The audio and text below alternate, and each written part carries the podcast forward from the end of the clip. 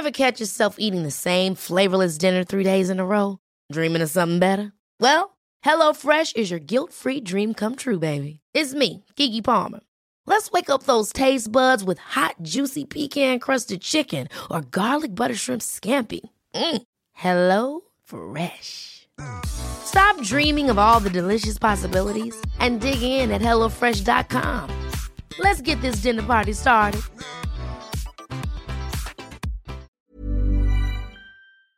Heraldo Radio 98.5 FM.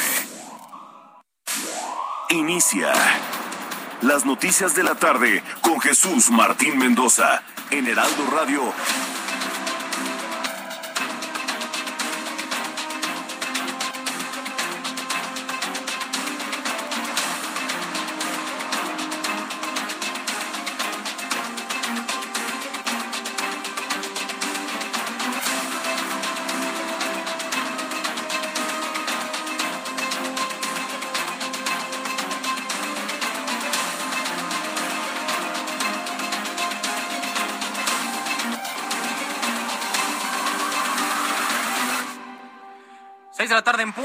centro de la República Mexicana. Bienvenidos, estas son las noticias de la tarde a través de Heraldo Radio. Mi nombre es Carlos Allende y a nombre de Jesús Martín Mendoza le doy la más cordial bienvenida.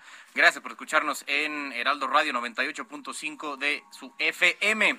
Hoy 15 de abril, 15 de abril, Viernes Santo, ya vimos la, representación de eh, la Pasión de Cristo en Iztapalapa por primera vez en dos años. Em, llegó a una gran cantidad de gente. Eh, los organizadores dijeron que esperaban más o menos 150 mil personas que se eh, dieran cita de, entre fieles de la fe católica en eh, la alcaldía de Iztapalapa para ver esta, esta representación en vivo, les decía, por primera vez desde el 2019. Y muy dramático, la verdad es que es interesante luego ver las pasiones, ¿no? el, fervor que despierta este tipo de, de eventos, sobre todo en los que añoran este tipo de, de, pues, no sé, representaciones, ¿no? De, de dramatización de eventos bíblicos y sobre todo uno que tiene un origen bastante, bastante interesante, esta representación allá en, en Iztapalapa. Más adelante le vamos a, le voy a contar cuál es el origen de la representación de la 179 representación de eh, la Pasión de Cristo en Iztapalapa. Pero eh, por ahora también eh, importante, importante ver qué es lo que está pasando en México y el mundo. Así que para empezar este 15 de abril, Viernes Santo, un resumen de noticias. Gobernador de Texas, Greg Abbott, aseguró que va a reinstalar las inspecciones a todos los vehículos de carga que crucen la frontera con México si las autoridades de nuestro país no detienen el, flujo de migrantes indocumentados de Centroamérica y del resto de la República Mexicana antes de que lleguen al río Bravo. El gobierno de Texas aseguró que en caso de no tener de detener el flujo de migrantes indocumentados no le importará generar retrasos de 15 a 20 horas en la frontera. Viernes Santo, este Viernes Santo, el presidente López Obrador calificó de apasionante la vida y obra de Jesús, recalcando el mensaje de amor sincero hacia los pobres y su actuación consecuente sobre la no violencia y el mensaje de paz.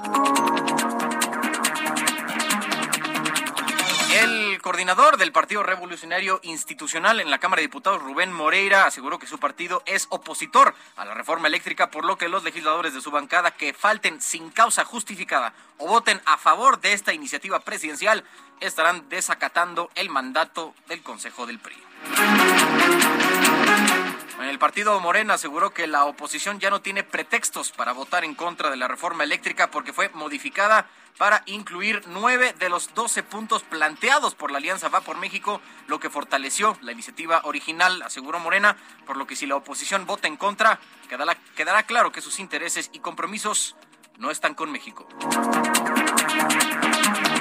La Comisión Local de Búsqueda y el Gobierno del Estado de Nuevo León ofrecieron 100 mil pesos a los ciudadanos que aporten información verídica y significativa para encontrar a Devani Escobar, quien desapareció hace unos días, más o menos una semana. El gobernador de la entidad, Samuel García, solicitó a la población que llamen a los teléfonos de las autoridades, pero con seriedad en el tema.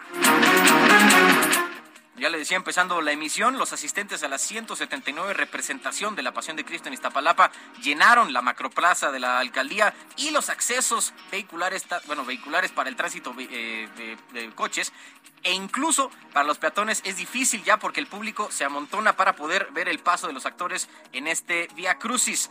Autoridades aseguran que hasta el momento se registraron un millón cien mil asistentes. Oigan, y hay enfrentamientos, hubo enfrentamientos en la explanada de las mezquitas en Jerusalén, allá en Tierra Santa, que dejó un saldo de 153 palestinos y tres policías israelíes heridos, informó el servicio de emergencias Media Luna Roja.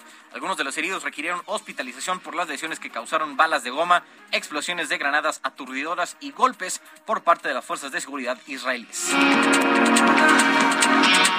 El Papa Francisco lamentó que el mundo esté en guerra durante su discurso antes de dar inicio al Via Crucis nocturno en el Coliseo de Roma. El Papa no solo señaló el conflicto entre Rusia y Ucrania, sino también los conflictos en Siria, Yemen y en los Rohingya, que fueron expulsados de su patria porque el máximo, por lo que el máximo pontífice aseguró que en todas partes hay guerra.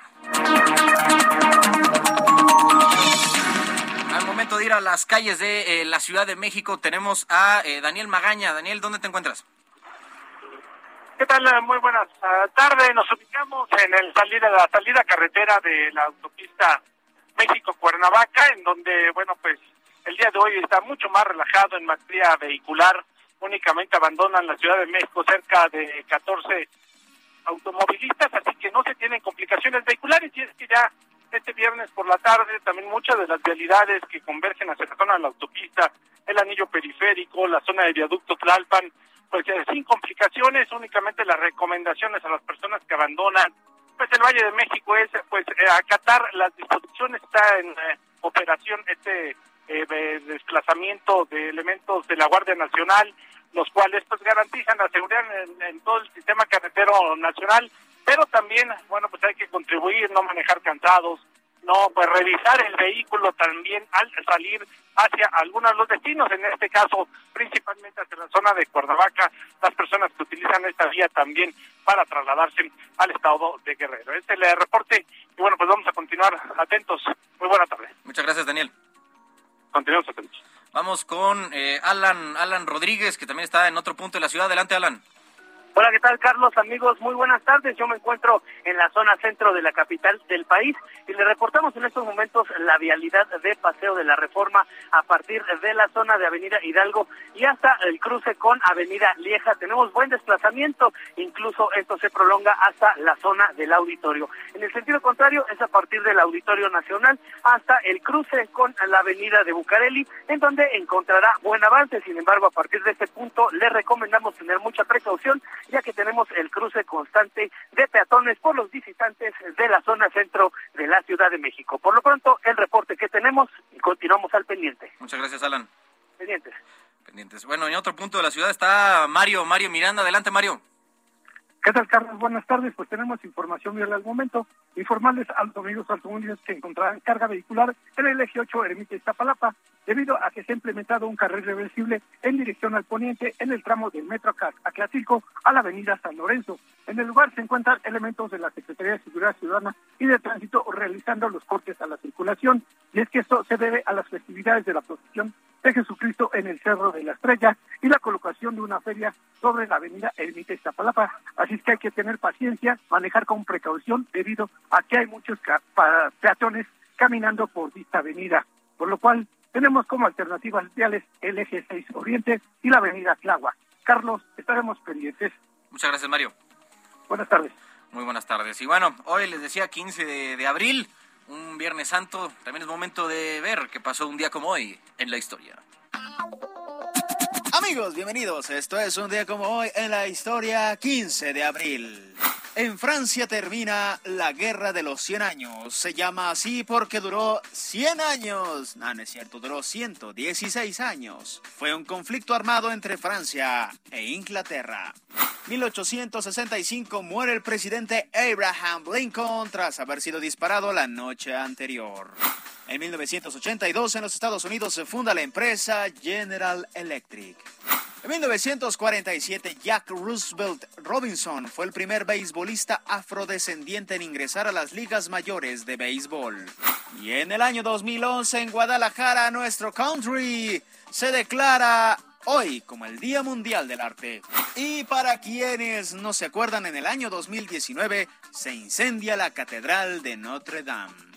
Amigos, esto fue un día como hoy en la historia. Muchas gracias. Gracias.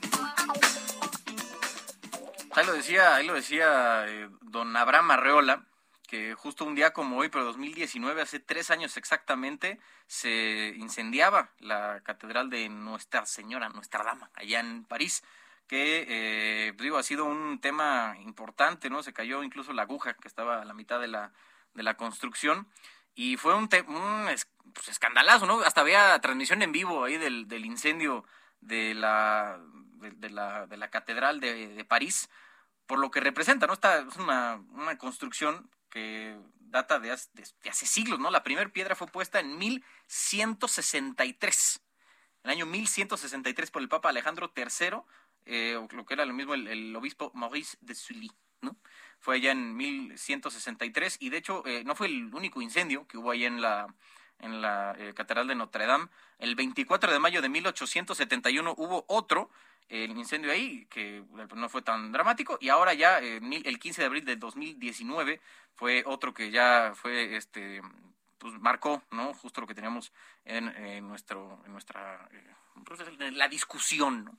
Mucha gente llegó a donar, ¿no? Y decir, oye, yo aporto, ¿cómo de que no? Para la la reconstrucción, la restauración de eh, Notre Dame, que hasta la fecha sigue, y de hecho hoy en las festividades del Viernes Santo eh, se, hizo ahí en el, como en el atrio de, la, de la catedral, una celebración, pero eh, al menos hasta donde lo tenemos, Emmanuel Macron está diciendo que eh, se va a reabrir en 2024. Ya veremos si se cumplen esta promesa de quien este año, de hecho, enfrenta una eh, elección de nuevo contra Marine Le Pen para ver quién se queda como eh, presidente o presidenta de Francia. Oigan, en temas eh, locales, Rubén Moreira, el coordinador del PRI en la Cámara de Diputados hace, y presidente de la Junta de Coordinación Política, aseguró que su partido es un claro opositor a la reforma eléctrica, por lo que los legisladores de su bancada que falten sin razón aparente o justificación o, o encima de eso voten a favor de esta iniciativa presidencial, como ya lo manifestó el diputado plurinominal Carlos Aiza, Carlos Miguel Aiza, eh, estarán en desacato a la orden emitida por el Consejo Político Nacional del PRI. Sobre este tema, eh, saludo a mi compañera Elia Castillo, reportera del Heraldo Media Group. Adelante, Elia. Muy buenas tardes, Carlos. Te saludo con gusto a ti al auditorio. Pues aquí es el coordinador de la fracción parlamentaria del PRI en la Cámara de Diputados, Rubén Morera, pues ya advirtió que a los legisladores de oposición que falten a la sesión del próximo domingo, en donde se prevé discutir y votar el dictamen de reforma eléctrica, bueno, pues se entenderá que apoyan esta reforma enviada por el presidente Andrés Manuel López Obrador a través de un comunicado.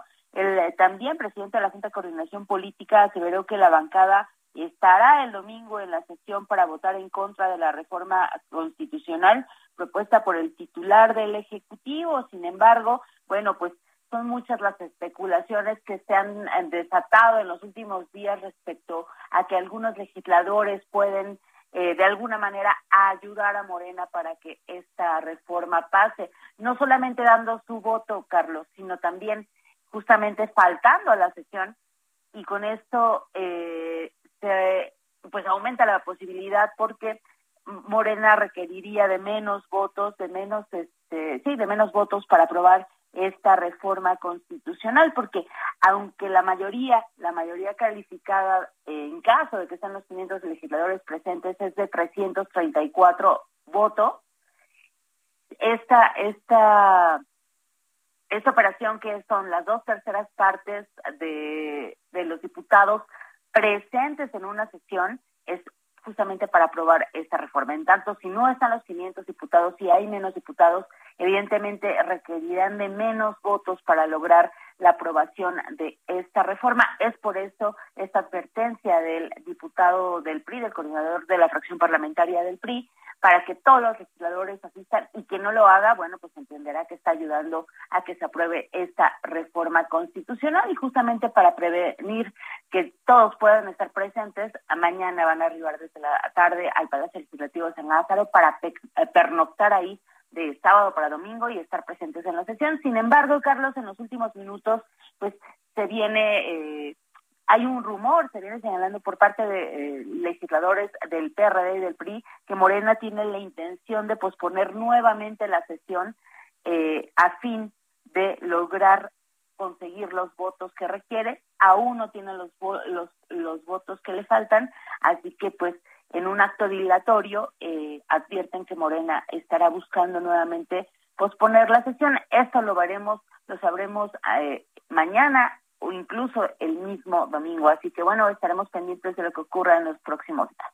Muchas gracias, Celia.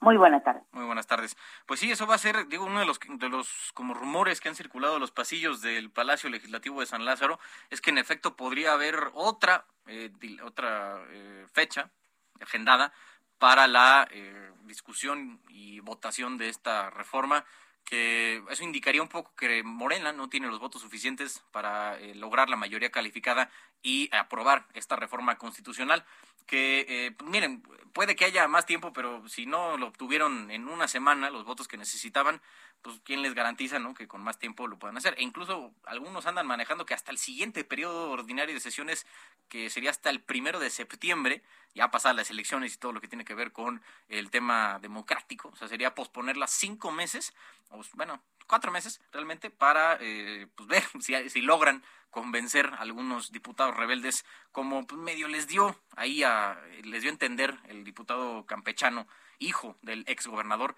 que eh, hay algunos dispuestos a cambiar el sentido de su voto.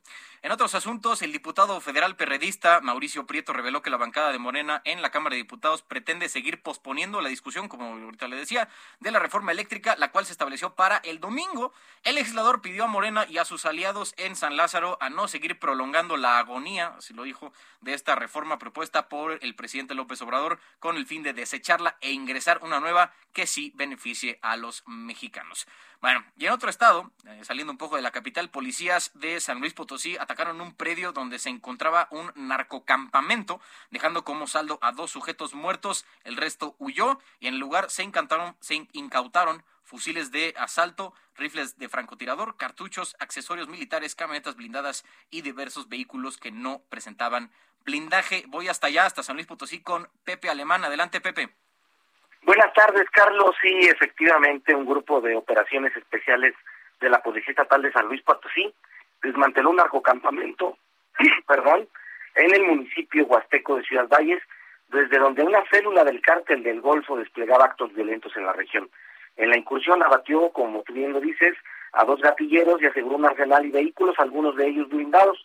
El operativo policíaco fue en el predio del ejido El Frijolar, cercano a la carretera Damián Carmona San Luis Potosí, donde se registró un prolongado intercambio de metralla. Luego de la referida fueron asegurados, como también lo mencionas, una ametralladora Barrett calibre 50, cuatro fusiles de asalto AR-15, dos AK-47 de los conocidos como cuernos de chivo, 16 cargadores con cartuchos útiles de diferentes calibres, seis chalecos antibalas con la leyenda CDG y tres equipos de radiocomunicación. Carlos, el resto de la célula delictiva Luis también dejaron una camioneta blindada, eh, de esas que se conoce como monstruo, una camioneta Cadillac en color azul también blindada, con eh, una camioneta Chevrolet, una camioneta Ford Expedition y un automóvil Nissan Centra rojo. Esto fue lo que sucedió en la Huasteca Potosina, Carlos. Muchas gracias, Pepe. Oye, este, ¿sabemos algo más de los que huyeron? Si ya están siendo eh, perseguidos por las autoridades. Efectivamente, eh, los que alcanzaron a huir, se ha desplegado un operativo de la Policía Estatal, de la Guardia Nacional, del Ejército, para dar con su paradero.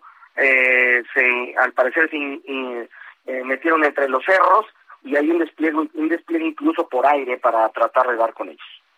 Gracias, Pepe. Estamos pendientes. Muy buenas tardes. Muy buenas tardes. Oigan, ya le decía este asunto de la representación de la Pasión de Cristo en Iztapalapa tiene un origen, una tradición más bien de hace de casi 180 años, que han de saber empezó eh, hace 180 pues, años con eh, una enfermedad, con una epidemia de cólera que hubo en México en el siglo XIX.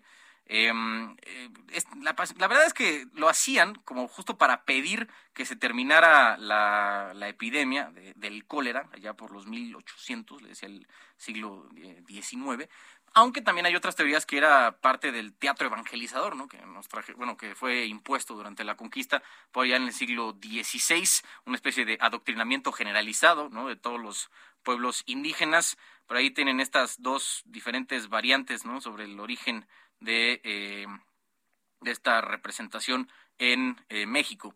La que les cuento, las que les contaba primero, este asunto de la cólera, es que hacia el año de 1833 México vivió una pandemia de esta enfermedad de cólera morbus que eh, causó de que decenas de miles de muertes en, todo el país. Y aquí en la Ciudad de México falleció el 5% de la población, además de obviamente miles de enfermos. Entonces la gente de Iztapalapa acudió ante el señor de la cuevita para pedirle que por favor este, terminara la enfermedad en retribución, como, como eh, pues, penitencia, ¿no? A este asunto, recrearían el Via Crucis de Jesucristo cada año a partir de 1843 y es como así se instaura la tradición del el Via Crucis en la alcaldía Iztapalapa. Ya 180, bueno, casi 180 años de esta representación ahí en una de las, eh, de las alcaldías más pobladas de la Ciudad de México. Oigan, y hablando de la representación, la Secretaría de Gestión Integral de Riesgos y Protección Civil de la Ciudad de México informó que el personal de su dependencia está supervisando las actividades que se llevan a cabo como parte del eh, Via Crucis de Semana Santa 2022, que han de saber, eh, Claudia Sheinbaum también estuvo ahí, tuvo, ¿qué? Como una hora, ¿no? Más o menos, tuvo como una hora, pero digo, a pesar de que la, representación duró casi todo el día, eh, ella estuvo ahí presente una hora y así se convirtió en la primer persona que ocupa la jefatura de gobierno que asiste a esta eh, representación allá en, en, Iztapalapa, ya lo decíamos. Pero bueno, esa es alguna de las cosas que han pasado hoy, Viernes Santo, aquí en la Ciudad de México. Bueno, oigan, este, vamos con, em, con Carlos Juárez a eh, Tamaulipas, en, porque también no solamente en el Pacífico se han llenado las playas de turistas, también en Tampico, Tamaulipas, tiene buena afluencia que ya parece que ha recibido más de 300 mil turistas allá en Tampico. Adelante, Carlos. Hola, ¿qué tal? Buenas tardes, Carlos. Qué gusto saludarte a ti y a todo territorio. Efectivamente, durante estos días del periodo ocasional de Semana Santa, en lo que respecta a la playa Miramar, ya se contabilizan cerca de 300 mil turistas. Los días con mayor afluencia han sido este jueves y por, y por supuesto este viernes, tanto tan solo el día de hoy ya se contabilizan más de 70 mil visitantes en el balneario natural ubicado en el municipio de Ciudad Madero. Otras playas como lo son la Tesoro de Altamira también ha tenido una importante afluencia y también la playa eh, Bagdad en Matamoros reportaban largas filas en las carreteras debido a la llegada de turistas provenientes de distintas partes del país. Hay que mencionar que el 30% de los turistas que están llegando, en el claro ejemplo de la playa Miramar, provienen del estado de Nuevo León, de Monterrey, su zona metropolitana, así como también Tampico está reportando una buena afluencia de personas. Tan solo el día de, el día de ayer ya se contabilizaban a más de 100 mil personas que habían visitado tanto el centro histórico, la zona de los mercados, la exaduana de Tampico, así como lo que es el recinto ferial y la laguna del Carpintero. Los sitios, los sitios más visitados son los miradores de cocodrilos en Tampico y las escolleras de la playa Miramar, en donde los turistas pueden disfrutar de la entrada y salida de buques que van al puerto de Tampico o viceversa. También pueden disfrutar de lo que viene siendo un clima muy cálido y es que aquí en, el en la zona sur de Tamaulipas se han registrado temperaturas que oscilan en casi los 35 grados centígrados, lo que es propicio para disfrutar de un baño en las playas tamaulipecas, las cuales hay que reiterar, Carlos, están óptimas para su uso recreativo. Esto es el informe que te tengo desde Tamaulipas. Bueno, oye, Carlos Juárez, todo bien, ¿no? O sea, las, las autoridades ahí conteniendo un poco el, flujo de, turistas para pues, mismo asegurar que dentro de lo posible se cumplan todavía las medidas de, sanidad frente a la pandemia, ¿no? Sí, este, hay que recordar que en Tamaulipas el uso de cubrebocas ya es opcional, no es obligatorio utilizarlo en áreas abiertas, en este caso, pues en una playa. En lo que respecta a Miramar y en Tampico se tiene el reporte de un saldo blanco, no hay reportados incidentes de gravedad y, bueno, solamente mm, reiterar que el pasado martes una niña fue atropellada, una niña de cinco años fue atropellada en una playa de Matamoros, donde perdió la vida. Y en lo que respecta a las demás playas pues hay un saldo blanco y bueno pues hay que también mencionar que hay operativos de seguridad donde colabora el gobierno federal, el gobierno del estado y los gobiernos locales para justamente brindar seguridad a los visitantes. Pues muchas gracias, Carlos Juárez. Muy buenas tardes, atendido con información. Muy buenas tardes, gracias, gracias Carlos Juárez desde Tamaulipas, desde Tampico, Tamaulipas, reportando sobre la afluencia de eh, turistas que llegan a aquel destino. Oigan, y sobre el tema de la que ya estamos comentando, que ya decía eh, don, don Abraham Arreola, sobre la restauración de Notre Dame, en 24 horas logró recaudar 800 millones de euros para su reconstrucción, que les decía, Macron había eh, pues, no puesto como objetivo eh, reconstruirla para los Juegos Olímpicos de París en 2024 pero los arquitectos que están trabajando pues, son, conocen un poco más del tema, no, no están empujados por objetivos políticos, pues están diciendo que a lo mejor los trabajos de restauración puedan durar entre 20 y 40 años. ¿Qué digo? Ya si tienes una construcción de ese tamaño, tan famosa en todo el mundo, pues sí vale la pena más echarle unos cuantos, unas cuantas horas más para eh, que, que quede bien, ¿no?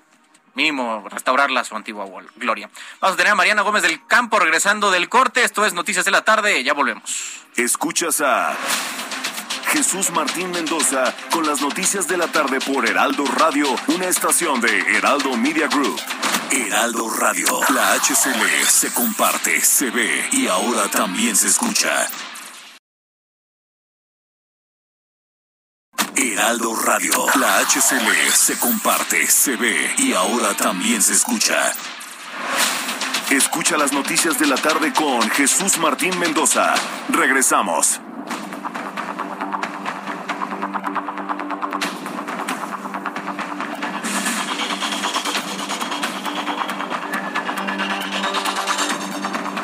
Estamos de vuelta, estamos de regreso, 6.30 de la tarde en el tiempo del centro de la República Mexicana. Estamos de regreso aquí en Noticias de la Tarde con Jesús Martín Mendoza. Mi nombre es Carlos Allende y saludo con gusto al diputado Héctor Telles, de, diputado del PAN, miembro de la Comisión de Bienestar, Vivienda y secretario de la Comisión de Presupuesto y Cuenta Pública. ¿Cómo está, diputado? Buenas tardes. Hola, Carlos. Muy buenas tardes. A tus órdenes. Saludos a ti y a todo tu auditorio.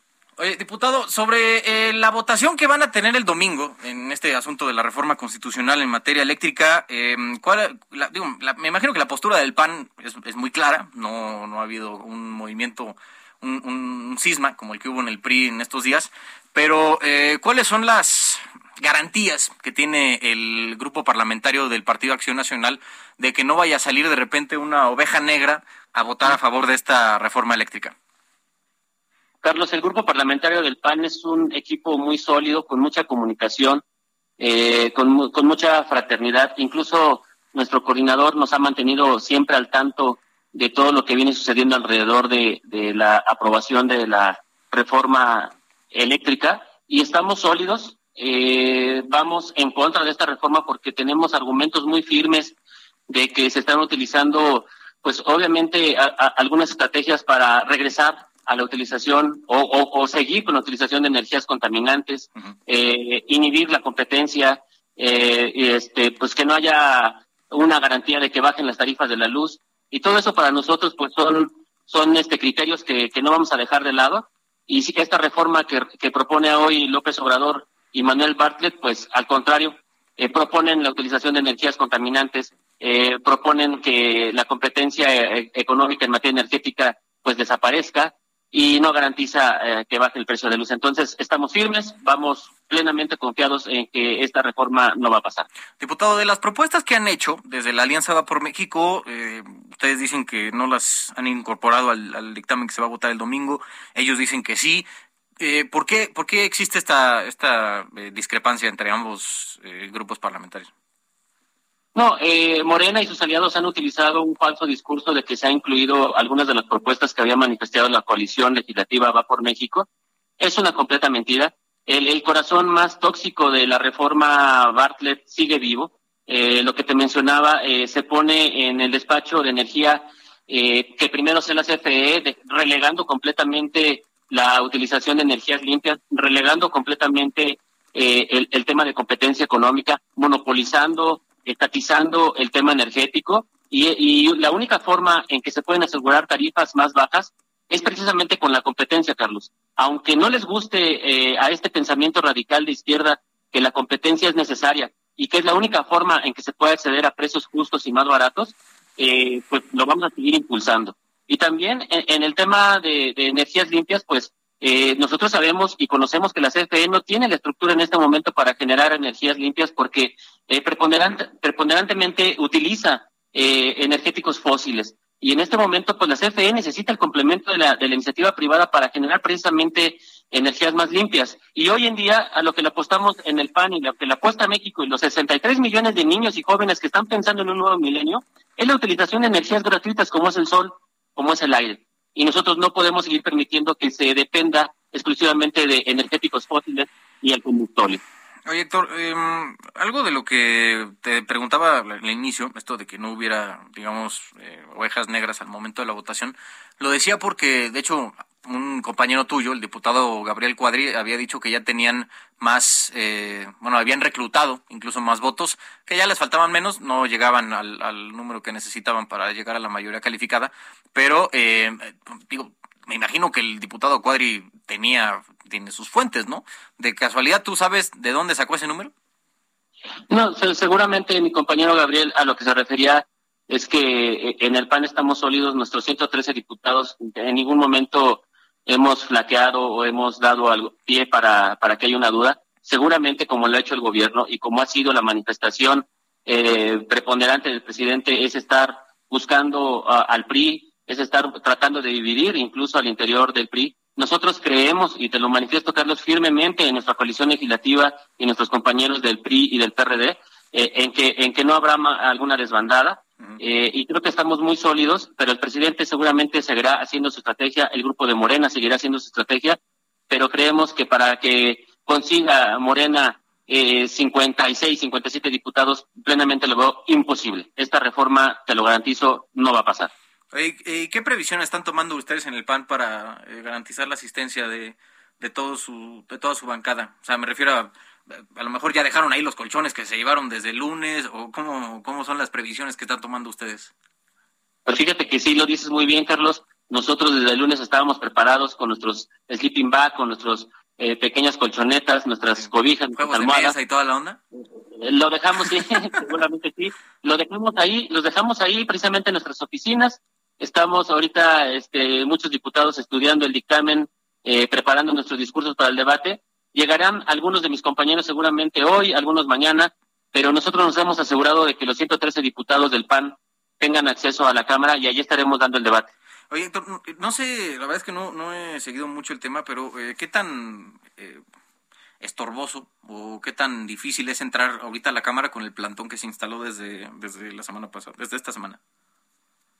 Pues eh, ah, tiene muchos accesos la cámara. Eh, o sea, a lo, que voy es que, o sea, no están impedidos para entrar, pues, o sea, han podido circular bien durante estos días. Hay compañeros que han seguido yendo a, sus oficinas, incluso el día de hoy han, han este, tenido acceso libre, han pasado. Eh, no tenemos ahorita ninguna manifestación o alguna noticia de que haya un, un, este, una manifestación que impida completamente la entrada. Sabemos que hay algunos grupos que ya se han instalado, pero pero aún hay acceso libre para los diputados y lo que exigimos nosotros desde Acción Nacional es que precisamente el presidente de la Cámara, Sergio Gutiérrez, que es de Morena, garantice eh, el acceso a los diputados y garantice que nosotros podamos ejercer nuestra nuestro derecho de votar y este conforme a nuestras facultades que nos da la ley. Oye, Héctor, eh, sé que ustedes en Acción Nacional tienen una iniciativa, eh, digamos, alternativa, ¿no? En temas de, eh, del sector eléctrico. Si esta reforma presentada por el presidente llega a, ser rechazada por, bueno, o no llega a ser aprobada por, por la Cámara en los términos que pide la ley, ¿ustedes entonces presentarían la suya? Sí, qué bueno que me lo preguntas, Carlos, porque eh, ha estado en el aire esta iniciativa. nosotros presentamos, como recordarás, 12 puntos generales de la propuesta de la coalición Va por México eh, creo que Morena se confundió y, trató de incluirlos. Obviamente eh, los incluyó de forma errónea y, muchos de ellos no están incluidos, porque apenas son nuestros bullets de, una iniciativa completamente integral que vamos a presentar después de que desechemos esta propuesta, la, la propuesta Pagón, la propuesta de López Obrador, la vamos a desechar el día de mañana y vamos a presentar ya una propuesta integral en donde estos puntos estén desarrollados completamente y, este, integremos incluso en la Constitución el derecho universal de acceso a la, a, la energía. Eh, planteamos eh, el tema del despacho energético en donde sean primero las energías limpias las que lleguen a los mexicanos eh, el, tema de la competencia, el tema de la, de, la, certeza jurídica de las inversiones extranjeras en materia energética en nuestro país y, y, muchos otros puntos que vamos a estar presentando, precisamente que es una, una, una iniciativa completamente diferente a lo que propone hoy el, presidente. Bueno, pues estaremos pendientes de lo que pase el, el domingo. Ah, por último, diputado, ¿sabe eh, o ha escuchado usted también a ver si eh, igual posponen la fecha de votación? Hay un rumor, hay un rumor seguramente porque Morena seguirá en estrategia de, querer seguir reclutando algún diputado despistado eh, en este momento. Nosotros creemos que lo van a intentar. Ojalá que no se posponga el debate. Nosotros ya estamos firmes eh, para desechar esta propuesta nociva y tóxica. Y bueno, pues lo único que Morena está intentando es comprar tiempo aire para, para ver si pueden lograr algún milagro. Creo que ese milagro no va a llegar y es mejor que el día de mañana ya la votemos porque de todas maneras lo único que están haciendo es postergar la muerte de esta reforma. Bueno, gracias, eh, gracias, diputado Héctor Telles, parte de la bancada del Grupo Parlamentario del Partido Acción Nacional. Eh, gracias por estos minutos para eh, Heraldo Radio. No, al contrario, Carlos, un saludo a ti y a todo tu auditorio, con gusto. Bueno, muchas gracias, muchas gracias al diputado. Y por el momento vamos con Francisco, Francisco Nieto. ¿Cómo estás, Paco? Carlos, ¿qué tal? Muy buenas tardes. Hoy el presidente Andrés Manuel López Obrador no trabajó, fue un día de asueto, está el presidente en su finca de Palenque, Chiapas, pero desde ahí, Carlos, el presidente hizo varios tweets, eh, publicó varios tweets, eh, pues que están llamando la atención en estos momentos. El presidente, pues, eh, hizo una un homenaje a la vida apasionada a, de Jesús. Explicó que en su informe de gobierno él habló de Federico Engels y que habló también de Carlos Marx. Y bueno, pues dijo que el presidente que eh, estas dos personas fueron importantes en el desarrollo de la vida social, pero eh, la, el legado de Jesús es eh, mucho más grande y después pues lo tuiteó el presidente eh, este homenaje a través de la canción de Joan, de Joan Manuel Serrat, eh, la, la aceta que que habla de, de este tema de Jesús y bueno pues así fue como el presidente desde Palenque Chiapas está pues eh, tuiteando y está pues presente en este Viernes Santo. Nada, nada extrañarnos, ¿no? Se sabe de un poco de la afiliación religiosa que tiene el, el presidente, pero pues, es como, bueno, además del, del, tuit que publicó ayer tarde sobre este Francisco Martín Moreno, creo que es una de las pocas eh, veces que hemos visto al presidente salir, ¿no? Un poco a la luz pública durante sus, sus vacaciones allá en, en su rancho. Sí, y es cuando tiene más tiempo, antes no lo hacía, hoy lo estamos viendo que pues está tuiteando más el presidente, también el vocero eh, de la presidencia eh, Jesús Ramírez Cuevas tuiteó y también alertó sobre el tema del, de la votación el próximo lunes, el, próximo domingo en la Cámara de Diputados, donde se discutirá y en su caso se aprobará la reforma eléctrica. El presidente también pues, ha dicho que va a estar pendiente que, de lo que suceda eh, con esta votación, aunque él esté todavía en Palenque y se pueda tocar en el trayecto de Palenque a México, el presidente pues estará seguramente discutiendo estos, estos días sobre este tema de la reforma eléctrica. Bueno, muchas gracias Paco. Buenas tardes. Buenas tardes. Estamos aquí de fondo. ¿Cómo se llama la canción, mi hermano? Saeta. La Saeta de John Sebastian, que es la que publicó aquí mi... Samuel Serrat, perdónenme. Aquí anda haciendo un, un regarriate. A ver. No puedo calentar ni quiero a ese Jesús del madero, sino al que anduvo en el mar. O no eres tú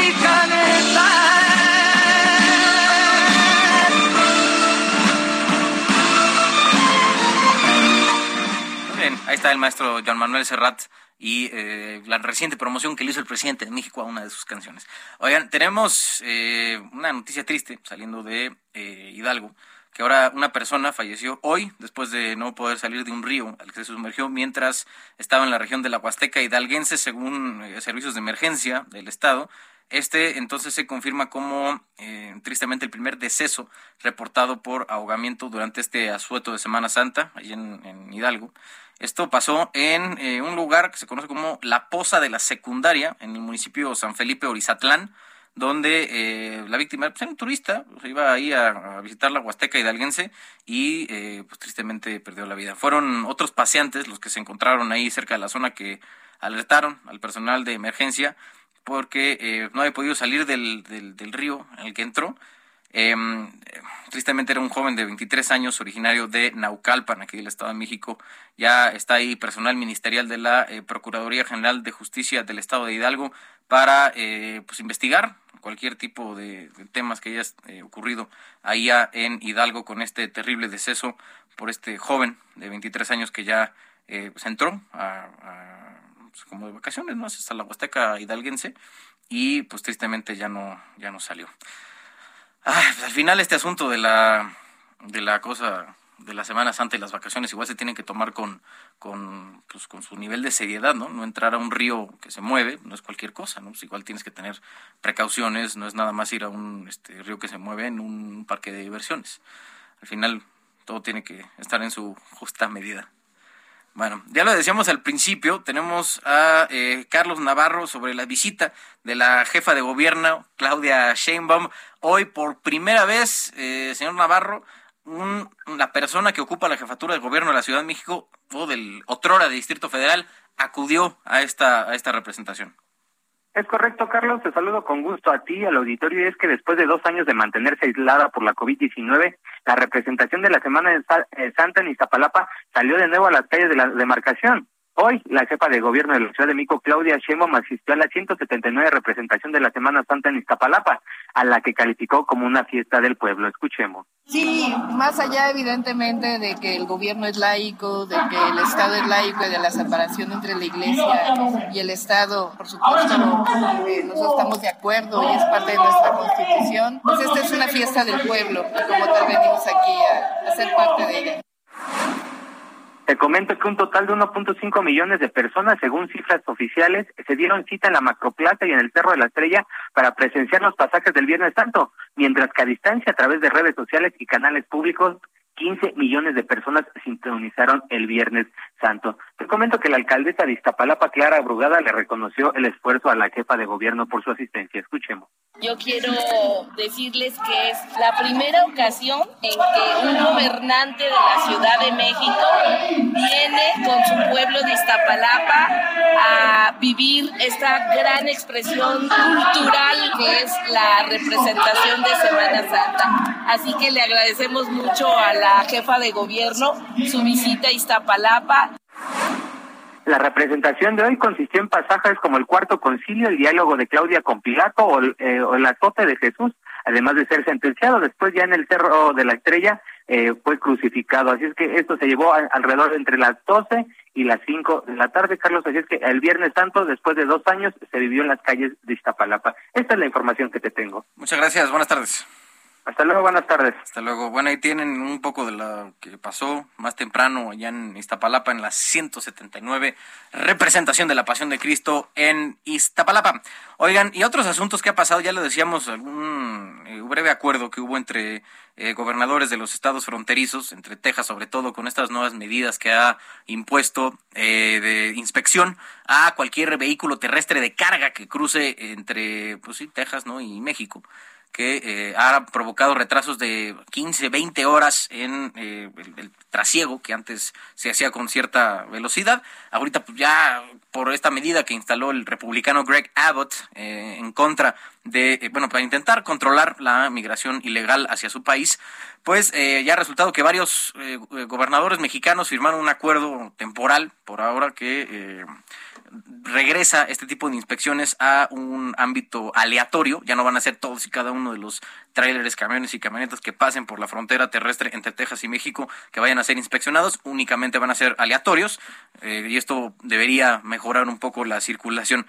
En otro frente que también tiene abierto el gobernador eh, Greg Abbott, republicano, eh, en teoría ideológicamente opuesto a quien ocupa hoy la Casa Blanca, el, presidente Joe Biden, le ha estado enviando prácticamente migrantes indocumentados hasta la capital de Washington, D.C.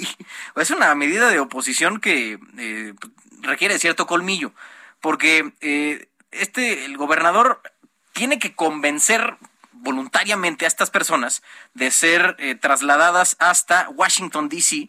en un camión durante un viaje que es más de más de 30 horas. O sea, es cruzar literalmente Estados Unidos de sur a norte y ahí hace el tercer, el tercer eh, camión que lleva a Greg Abbott. Llegó hoy con eh, migrantes indocumentados hasta Washington, porque al final lo que dice eh, Greg Abbott es, ah, bueno, o sea, el gobierno federal, quiere atender las necesidades de los migrantes indocumentados. Perfecto, se los llevamos hasta la puerta de su sede, ¿no? Que es la, la Casa Blanca. Los deja un par de cuadras, ¿no? Para que no, este, pues no meterse en broncas.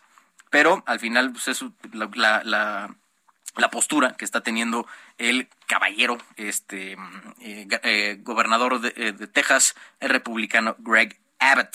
Bueno, oigan, y tenemos ahora con nosotros a Adriana Luna, la, nuestra reportera en Jalisco. Ahí también otro estado muy socorrido por sus destinos de playa. Adriana, adelante con el reporte.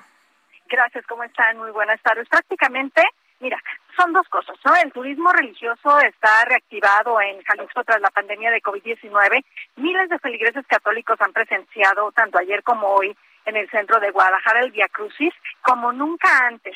Se estima que la visita de tapatíos, turistas nacionales y extranjeros ronda el 80% en el primer cuadro de la ciudad. Entre las novedades está un videomapping prácticamente durante la noche sobre la pasión y la muerte de Jesucristo frente a Catedral pero también, ya lo decías, eh, los zapatillos están corriendo para la playa. Son dos destinos, los consentidos, ¿no? Puerto Vallarta y las playas de Manzanillo. Pero también debo comentarles que los bomberos se la han pasado apagando infiernos porque se registró un incendio en el bosque de la primavera en la zona del Coli y en Acatlán de Juárez ardió un huesario de vehículos. Vamos a escuchar al eh, comisario de la policía de Guadalajara, Juan Pablo Hernández, quien nos comenta qué se está viviendo hoy en Guadalajara. Ahorita prácticamente está al 80% lo que es el centro histórico de gente, está muy eh, concurrido y de momento llevamos un saldo blanco, vamos sin novedades, esperemos eh, que así siga. Y de igual manera pues invitar a, la ciudadanía para que también el día de mañana se den cita para lo que sería el tradicional Vía Crucis, en donde estaremos nuevamente con el operativo, eh, enfocándonos un poquito más en lo que es la zona de Analco y recorriéndonos eh, conforme avance el recorrido pues a lo que sería el centro histórico de Guadalajara. Y obviamente en estos días es prácticamente ya una tradición el que lleguen a los templos aquí en la zona metropolitana de Guadalajara a comprar empanadas, ¿verdad, señor? ¿Cómo está? Claro que sí. Muy bien, usted, todo, bien. ¿De qué lleva sus empanadas? Mire, yo la llevo de crema porque no hay de cajeta, sino de cajeta me gusta. Sí, sí, muy, muy sabrosas, ¿eh? Es una tradición, yo pienso, en todo Guadalajara. ¿Cuál es su nombre? Jorge Emilio Ruiz. Muchas gracias, don Jorge. Pues aquí seguimos eh, recorriendo parte de los centros del centro Tapatío aquí en nuestra ciudad. Bueno, pues muchas gracias Adriana, este, pues bueno, que disfruten el fin de semana ya por, por Jalisco. Eh, sobre todo los que están en la playa, ¿verdad? Perfecto, sí, envidia, envidia nos da desde aquí de la Ciudad de México. Envidia y de la mala. Exactamente. saludos Adriana.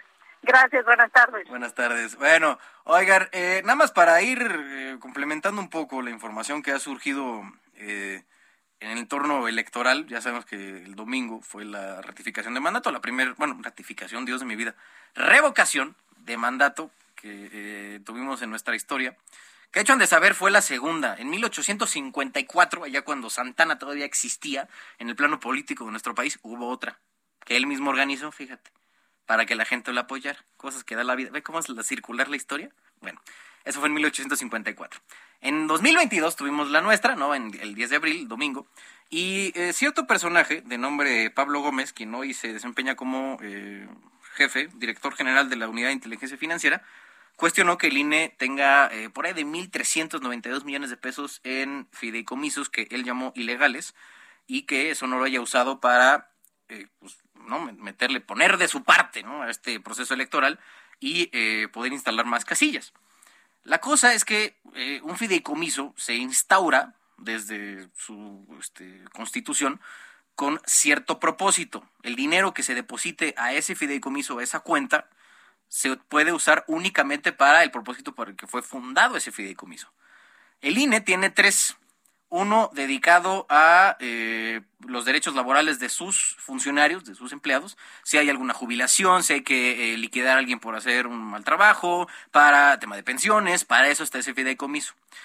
Otros dos están para mejorar la infraestructura inmobiliaria de, sus oficinas en, todo el país. Y el tercero para los módulos de atención ciudadana, que es al que vamos ustedes y yo cuando tenemos que hacer, eh, bueno, tramitar nuestra credencial, para eh, renovarla, para cambiar algún dato. Para eso es que se tienen que usar esos eh, fideicomisos, esos apartados, vamos a decir, ¿no?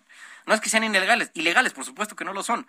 Pero bueno, aquí algunos están manejando esa narrativa, atacando al INE con algo que eh, es, está perfectamente normado y, eh, y, unos dicen aquí que esto no es, no es eh, correcto, que no deberían, porque publicó ayer el exdiputado Pablo Gómez que el INE no es una institución de seguridad social ni es un fondo inmobiliario y por eso él dice que los fideicomisos son ilegales. Pues bueno, ya veremos cómo termina esta, esta, esta pues, pelea, este pues, encontronazo al menos se ha, dejado en el mundo del ciberespacio, en el mundo del Internet. Bueno, oigan, eh, pues bueno, esto es Noticias de la Tarde con Jesús Martín Mendoza. Mi nombre es Carlos Allende. Me pueden seguir en redes sociales como arroba Sir Allende en Twitter, Instagram y Facebook. Se quedan con más de la programación de Heraldo Radio a través del 98.5 de FM.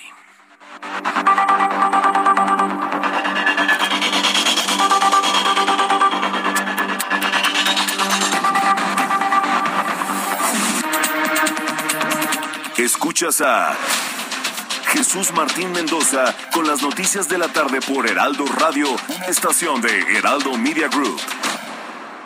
Heraldo Radio 98.5 FM, una estación de Heraldo Media Group, transmitiendo desde Avenida Insurgente Sur 1271, Torre Carrachi, con 100.000 watts de potencia radiada. Heraldo Radio. Escucha las noticias de la tarde con Jesús Martín Mendoza. Regresamos.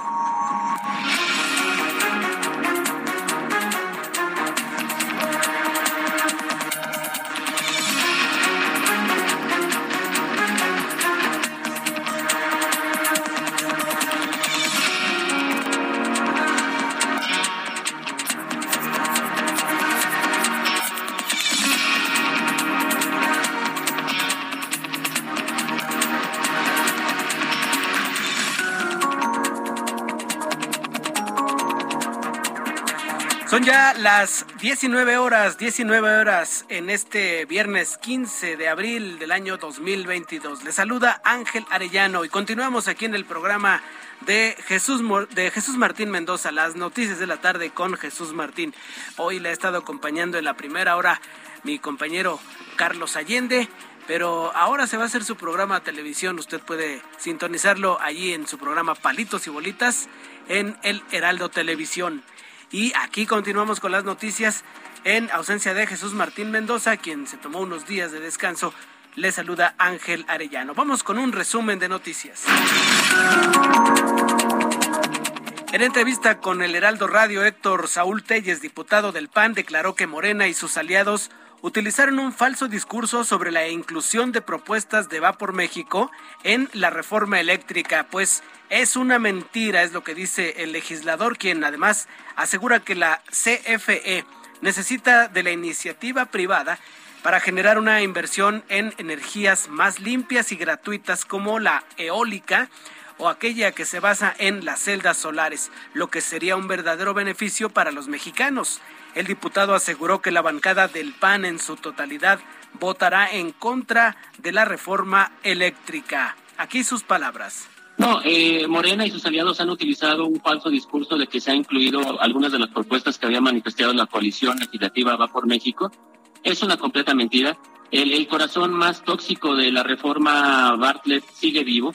Eh, lo que te mencionaba, eh, se pone en el despacho de energía que primero sea la CFE, relegando completamente la utilización de energías limpias, relegando completamente el, el, tema de competencia económica. Y en este momento, pues la CFE necesita el complemento de la, de la iniciativa privada para generar precisamente energías más limpias. Nosotros no podemos seguir permitiendo que se dependa exclusivamente de energéticos fósiles y combustibles. Ahí las palabras del diputado panista Héctor Saúl Telles. Hay que recordar que el próximo domingo se tiene previsto que en la Cámara de Diputados se vote la reforma eléctrica.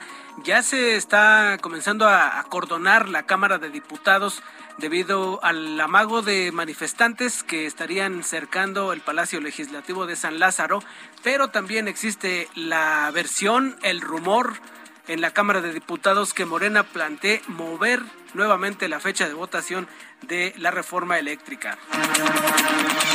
Científicos y neurólogos de la Universidad de Northwestern en Illinois aseguraron que incluso una infección leve por COVID-19 puede ocasionar un envejecimiento de 10 años en las personas y reducir su tamaño ocasionando lesiones neurológicas, ocasionando además pérdida de olfato y de memoria. Elementos de la Secretaría de la Defensa Nacional decomisaron 30 kilos de fentanilo equivalente a aproximadamente 6 millones de dólares, unos 120 millones de pesos en el mercado negro, si es que se vendieran en Estados Unidos. La droga fue encontrada en vagones de tren que estaban estacionados en los patios de la estación de Nogales, Sonora. Un vehículo con un hombre en su interior se incendió frente al Palacio de la Moneda, sede del gobierno de Chile, donde las autoridades consignaron hoy que la persona se prendió fuego en este automóvil, el cual además fue captado en video estacionándose en una de las principales avenidas de Santiago, la capital de este país sudamericano. El presidente ucraniano Volodymyr Zelensky agradeció a sus compatriotas los 50 días de resistencia contra la invasión rusa, algo que calificó de gran éxito. Volodymyr Zelensky también ha reiterado su llamado a la comunidad internacional a que envíe más armas para la defensa de Ucrania y pues puedan reforzar así la defensa que tienen en contra del ataque ruso. Las fuerzas de Rusia atacaron Mariupol con misiles de largo alcance, un recurso que Moscú usa por primera vez desde que invadió Ucrania. Así lo señaló el portavoz del Ministerio de Defensa ucraniano, Oleksandr Motskuyank. La estrategia de Mariupol junto al mar de Azov es una de las principales metas de los rusos en su esfuerzo por lograr el total control de la región de Donbass y formar un corredor terrestre en, en la parte este del país desde la anexionada península de Crimea. Medios estatales de Corea del Norte informaron que el país celebró 110 años del natalicio de Kim Il-sung fundador de la nación, que falleció en 1994. Sin embargo, no dieron detalles si es que habría un desfile militar en el que posiblemente podrían desvelar un nuevo armamento. El 15 de abril, fecha del nacimiento del fundador del país, que pues es abuelo del actual dirigente Kim Jong-un, se conoce en Corea del Norte como el Día del Sol y es uno de los acontecimientos políticos más importantes del país. Ahí en aquel país, en Corea del Norte, para que vea sí se ejerce un culto a la personalidad que incluso pues le cuesta la muerte a quien se oponga a el gobernante en turno, que por supuesto siempre debe ser de esta familia. Son las noticias, mi nombre es Ángel Arellano, usted escucha El Heraldo Radio.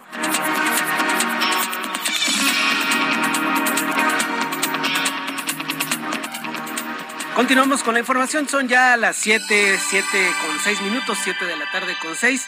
La temperatura en 28 grados, aquí en la zona sur de la Ciudad de México. Hoy le estamos acompañando en nombre de Jesús Martín Mendoza, que se tomó unos días de vacaciones. Ya estará por aquí próximamente, pero estaremos aquí informándole con todo el equipo del Heraldo Radio. Vamos a establecer contacto ahora con mi compañero Daniel Magaña, quien se encuentra en las calles de la Ciudad de México. Nos informa Daniel Magaña. Adelante, buenas tardes. ¿Qué tal Ángel? Eh, muy eh, buenas tardes. Efectivamente, pues eh, al ser Viernes Santo, pues las calles de la ciudad lucen con poca actividad vehicular.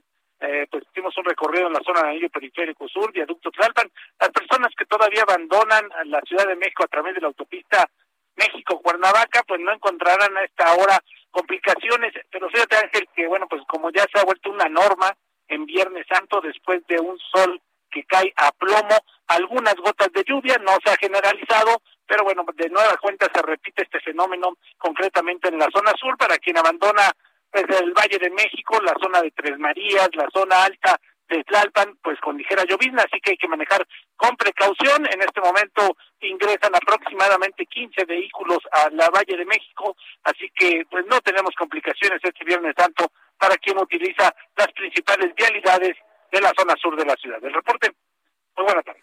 Muy buenas tardes para ti, Daniel Magaña. Hasta luego. Gracias, muy buenas tardes. Es Daniel Magaña. Vamos ahora con mi compañero Alan Rodríguez. Alan, ¿dónde te encuentras? Buenas tardes.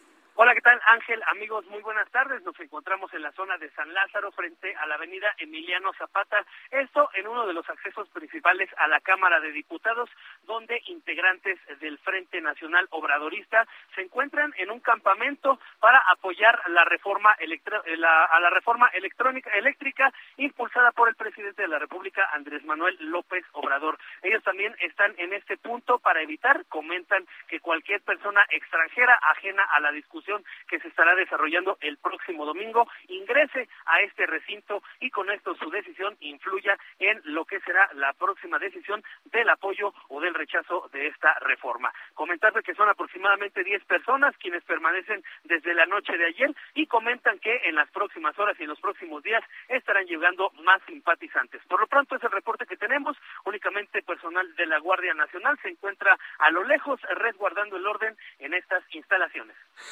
Sí, eh, Alan, ¿me puedes repetir en qué calle se ha instalado este grupo de personas? De 10 personas, dices, ¿verdad? Sí, son aproximadamente 10 personas. Ellas se encuentran frente a la avenida Emiliano Zapata, que muy cerca del cruce con Congreso de la Unión y también con el eje 3 Oriente, la avenida Ingeniero Eduardo Molina. Muy bien, pues ahí estaremos pendientes a ver si es cierto que llegan más, porque pues es lo que se espera, que pretendan bloquear la Cámara de Diputados para, pues como parte de la estrategia que trae el, grupo simpatizante de Morena. Alan Rodríguez, muchas gracias. Estamos pendientes. Mm, por supuesto, pendientes de lo que ocurra. Vamos ahora con mi compañero Mario Miranda. Mario, buenas tardes. ¿Qué tal, Ángel? Buenas tardes. Pues nos encontramos en la caseta de San Marcos, ubicada en la autopista México-Puebla, en donde este viernes continúa la salida de vacacionistas, los cuales se dirigen a las playas de Veracruz, así como los pueblos mágicos de la ciudad de Puebla y es que este día ha bajado considerablemente la salida de vacacionistas a comparación del día de ayer que se registraron largas filas en esta caseta del que es la México Puebla. En estos momentos están saliendo aproximadamente 35 automóviles por minuto y están ingresando 30 de las 14 garitas que se encuentran abiertas. Pues Ángel, continuaremos pendientes desde aquí, desde la caseta México Puebla. En esta tarde nublada, parece que ya va a llover aquí en la zona oriente, aquí en la caseta México Puebla. Perfecto, Mario. Muchas gracias. Estaremos pendientes por si hay alguna actualización. Muchas gracias. Seguiremos pendientes, Buenas tardes. Hasta luego. Él es Mario Miranda, nuestro reportero en las calles de la Ciudad de México. Pues ya le hemos estado diciendo que se espera que el domingo se lleve a cabo la votación de la reforma eléctrica. Ha trascendido eh, esta versión ya desde hace algunas horas de que se estaría cambiando la, la fecha para que no fuera el domingo cuando se votara eh, ante la falta de apoyos que tendría el partido Morena, el Movimiento de Regeneración Nacional. En este momento, bueno, en este momento, pero hace 13 minutos, Ignacio Mier, que es el coordinador parlamentario de Morena, anota en su cuenta de Twitter, dice PrianRD, no se confundan ni quieran confundir, la reforma eléctrica se discutirá y votará el domingo con los 12 puntos que propusieron. Cada quien asuma su papel y responsabilidad frente a sus electores y la patria. ¿Va por México o va por Iberdrola? Pregunta Ignacio Mer. Ustedes decidirán. libremente. Así que ya le también le dimos a conocer que pues algunos manifestantes del llamado Frente Nacional Obradorista instalaron un plantón afuera del Palacio Legislativo de San Lázaro con pues apenas dos campañas, dos casas de campaña que estarían albergando a unas 10 personas más o menos, según nos decía Alan Rodríguez, pero que dicen estará llegando un contingente mayor para mostrar el apoyo hacia el presidente de la República y con particularidad en su propuesta de reforma eléctrica. Vamos ahora a Monterrey, Nuevo León. Allí está mi compañera Daniela García, corresponsal en aquella ciudad del norte, quien nos tiene información Adelante, Daniela, muy buenas tardes. ¿Qué tal, Ángel? Muy buenas tardes. Pues de hecho, hoy se da a conocer a una semana de la desaparición de la joven de 18 años, Devani Susana, que el gobierno está ofreciendo una recompensa de 100 mil pesos a quien aporte información para localizarla. Hoy se da a conocer esta información a través de la Comisión Local de Búsqueda de Personas Desaparecidas, donde ellos ofrecen 100 mil a quien dé eh, pues alguna información que ayude a encontrar a esta chica que recordemos, como ya mencionaba, se cumplen siete días desde la última vez que se sabe de ella. La misma Comisión Local de Búsqueda Ángel hace un llamado a la población a que sean responsables y no compartan información que complique la búsqueda, ya que esto pudiera pues destinar recursos y tiempo y atención de las autoridades y de la familia de Devani a, pistas que pudieran no estar dando resultados más adelante, como ya ha sucedido en los días pasados. A quien tenga información y pudiera aportar en este sentido, ellos piden que se comuniquen al 81 20 20 6868 o al correo sipol.recompensa.gmail.com. De esta manera, pues para poder eh, enterar a las autoridades de cualquier información, tip o comentario que pudiera dar con la localización de esta chica, Devani Escobar. Muy bien, Daniela, pues vaya que esto muestra eh, pues la desesperación de los padres, también los recursos que se están utilizando para poder encontrar a esta joven que, pues hay que decirlo, desapareció de una forma bastante peculiar y eh, pues que esperemos esto sea algo que pueda ayudar a dar con su paradero. Te agradezco mucho, Daniela, y nos mantendremos pendientes por si hay alguna actualización, por supuesto. Seguiremos pendientes. Muy buenas tardes. Gracias, Daniela. Ella es Daniela García, nuestra corresponsal en el estado de Nuevo León. Son ya las 7 de la tarde con 14 minutos, 7 de la tarde con 14. Vamos ahora de Nuevo León hasta Colima porque los turistas han abarrotado las playas de, aquel, de aquella entidad pues que está viendo que se recupera económicamente con la visita del turismo. Vamos con Marta de la Torre, ella es nuestra corresponsal allá en aquel estado en Colima. Adelante Marta, muy buenas tardes. Hola, ¿qué tal Ángel? Buenas tardes. Buenas tardes también a todo el auditorio. Como bien lo mencionas Ángel, pues esperan una buena recuperación después de dos años de pandemia y que bueno pues por lo menos esperaría, esperarían que estuvieran recuperando lo que eh, se venía capturando de turismo en el 2019 y por lo menos este Viernes Santo sí las playas aquí en Colima sobre todo en el puerto de Manzanillo lucieron abarrotadas aunque también lo hicieron las playas en Tecomán que bueno, como recordarás, son unas playas con olas bastante altas que sobre todo son muy atractivas para los jóvenes que les gusta el surf, así como la playa de Armería, como es Cuyutlán y El Paraíso. Una eh, ocupación de más del 80% es lo que se estima que se tiene actualmente, aunque se espera que se llegue al 90% de acuerdo con el Consejo Nacional Empresarial Turístico en su capítulo de aquí, de Colima.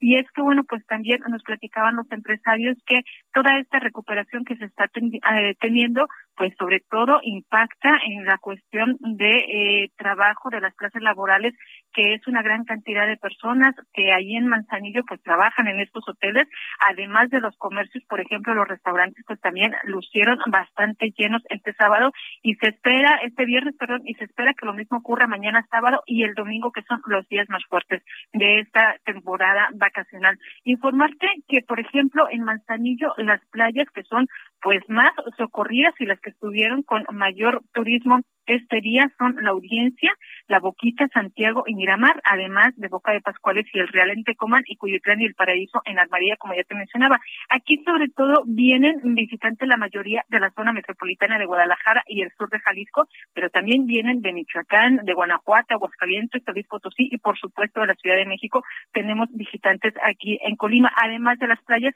pues también se puede disfrutar de la zona de montaña como en el pueblo mágico de Comada, donde en esta semana se celebra la feria de el, eh, el, café el ponche y el pan, donde bueno, pues también se ofrecen estos productos muy riquísimos ahí en Comala y bueno, pues también en toda la entidad tiene cada uno pues lo que ofrezca a los turistas. De acuerdo con el secretario de Turismo Jorge Padilla, se estima una derrama económica de más de 440 millones de pesos en este periodo vacacional, por lo que sí este espera que sea una bocanada de aire fresco eh, ahora que bueno por lo menos la pandemia ya se registra con niveles muy bajos de contagio aquí en Colima. Ángel, el reporte.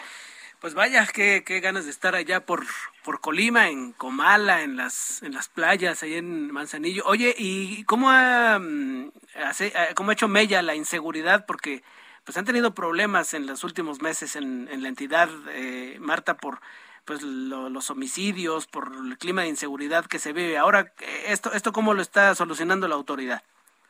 Lamentablemente, Ángel, efectivamente, incluso en este periodo vacacional también se han registrado hechos de violencia. Tan solo el día jueves se registró el homicidio de una niña de 13 años de edad que viajaba en una moto con un adulto de 24. Esto aquí en la zona conurbada de Colima, Villa de Álvarez. Se registró este homicidio y también el día de ayer se registró el homicidio de una maestra de, eh, pues, del ICENCO aquí en Colima y es como un ejemplo de la violencia que se está registrando. Esta violencia, Ángel, se registra sobre sobre todo en los municipios de Colima y Villa de Álvarez, que es donde más se está dando pues esta pugna entre los grupos del crimen organizado. Sí informa que, por ejemplo, Comal está más tranquilo en estos días, también lo que es Manzanillo, Tecomán, Armería, la incidencia de homicidios es muy baja en esos municipios, no así aquí en la capital del estado. Vaya. Pues qué bueno que nos dices, eh, pues de alguna forma para llevar ya una orientación de en qué en qué lugares se sentiría un poco más seguro allá en Colima. Marta, yo te agradezco tu reporte y pues nos mantendremos pendiente de cualquier actualización de cualquier tipo allá en la bella Colima, Marta. Estamos pendientes y aquí a la orden para informarles, Ángel. Gracias, muy buenas tardes. Ella es Marta de la Torre, corresponsal en Colima. Son ya las siete con diecinueve.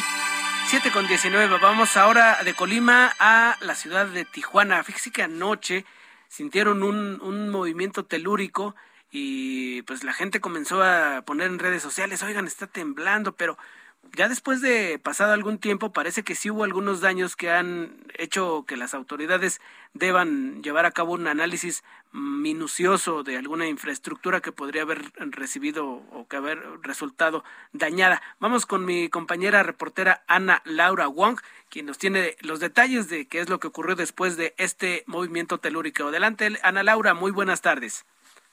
¿Qué tal? Muy buenas tardes. Te saludo con mucho gusto, Ángel, desde la ciudad de Tijuana, donde pues ayer por la noche se percibió un sismo de 4.6 grados con epicentro en el Sausal del municipio de Ensenada. Y fíjate que horas después de este movimiento telúrico se cerró la, la circulación en el puente Los Olivos debido a reportes de, de grietas y fisuras. Precisamente eh, la mañana de este viernes acudieron elementos del Colegio de Ingenieros Civiles de esta ciudad también de la Dirección de Obras e Infraestructura Urbana Municipal y Protección Civil para pues, inspeccionar los daños estructurales. Y en entrevista con el titular de Desarrollo Territorial Urbano y Ambiental, Miguel Ángel Bujanda, pues comenta que, que ya desde hace un año se presentaban fallas estructurales y habían realizado estudios en los cuales pues se determinó que se ya la restricción de tránsito a vehículos de carga pesada. Entonces, pues ya una vez que se, que se dio este reporte de, de grietas que están eh, registrándose con aberturas de 30 centímetros, se dio el cierre parcial de este puente que ha ocasionado bastante tráfico sobre la vía rápida poniente, que es una de las vialidades más transitadas acá en la ciudad fronteriza, sobre todo para los habitantes que van hacia la zona este.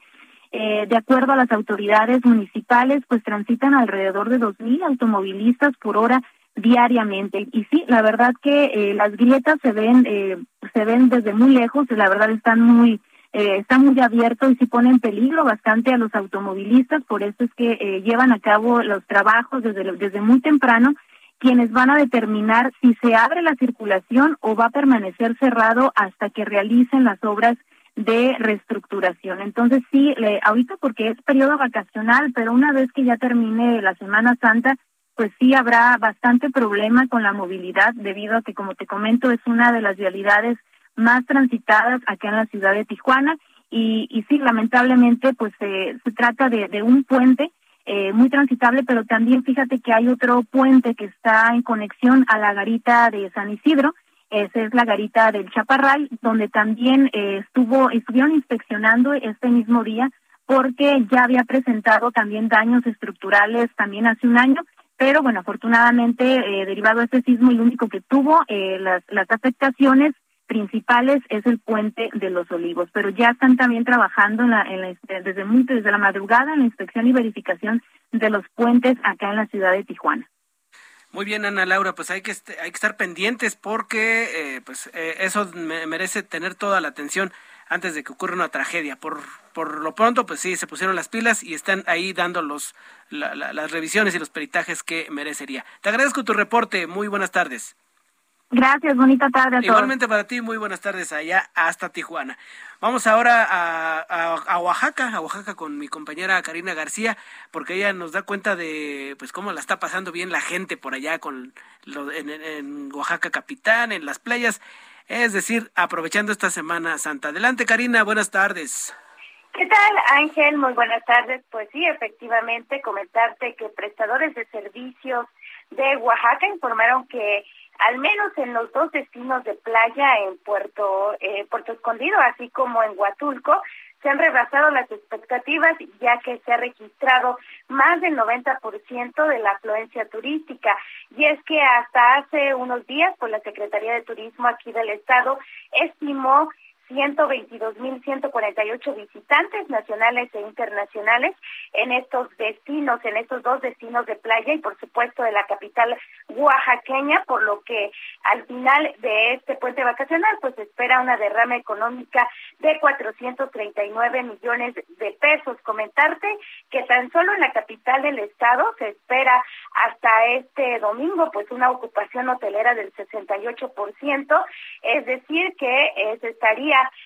esperando también una derrama económica de 153 millones de pesos, mientras que en las bahías de Huatulco se previó que eh, pues se tuviera una derrama económica de 207 millones de pesos con la llegada del 85% de visitantes. Sin embargo, hasta el momento los prestadores de servicio han reportado que se ha rebasado esta meta, es decir, pasaron del 85% al 90% en Puerto Escondido, pues la situación fluctúa de la misma forma, ya que se ha registrado una importante una importante eh, llegada de turistas y por otro lado comentarte que fue controlado pues un conato de incendio que eh, se registró hace aproximadamente una hora en la refinería ingeniero Antonio Dovalí Jaime allá en, en, la zona del Istmo de Tehuantepec. Ángel, es el reporte. Muy bien, Karina, muchas gracias. Buenas tardes. Hasta luego, buenas tardes. Escuchas a Jesús Martín Mendoza con las noticias de la tarde por Heraldo Radio, una estación de Heraldo Media Group. Heraldo Radio, la HCL se comparte, se ve y ahora también se escucha.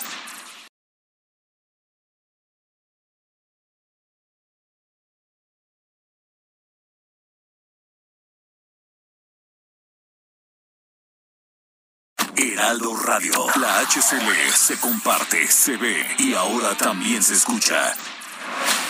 Escucha las noticias de la tarde con Jesús Martín Mendoza. Regresamos.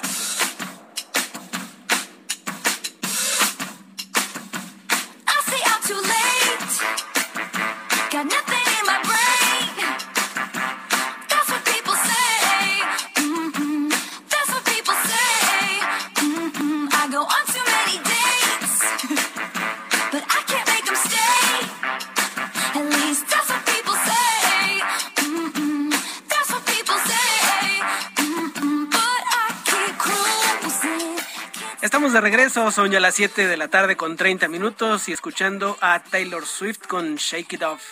esta canción que pues bien nos sirve para ilustrar esta información que vamos a presentarle. Fíjese que después de conquistar la medalla de bronce en el año 2021 en la categoría Pompón Junior, la Academia TDS Dance Complex se presentará nuevamente en el World Cheerleading Championship. Esto ocurrirá en Orlando, Florida, Estados Unidos. La selección mexicana de porrismo apunta por segundo año hacia objetivos mayúsculos. Es un grupo de 19 integrantes, 16 titulares en pompón infantil de 12 a 14 años y van a contender en este mes de abril en instalaciones de ESPN en Disney Orlando. Por ello quisimos establecer contacto con dos integrantes de este equipo. En principio quiero saludar a, Mariana López Pérez, ella es head coach de la selección nacional de la categoría Youth Pump. ¿Cómo estás Mariana? Muy buenas tardes. ¿Qué tal? Buenas tardes. Muy bien, gracias. Muchas gracias, Mariana. Y también tengo en la línea a Valentina Palma. Ella es porrista. ¿Cómo estás, Valentina? Muy bien, gracias. Qué bueno. Oye, pues qué, qué, bien que estén con nosotros aquí en el Heraldo.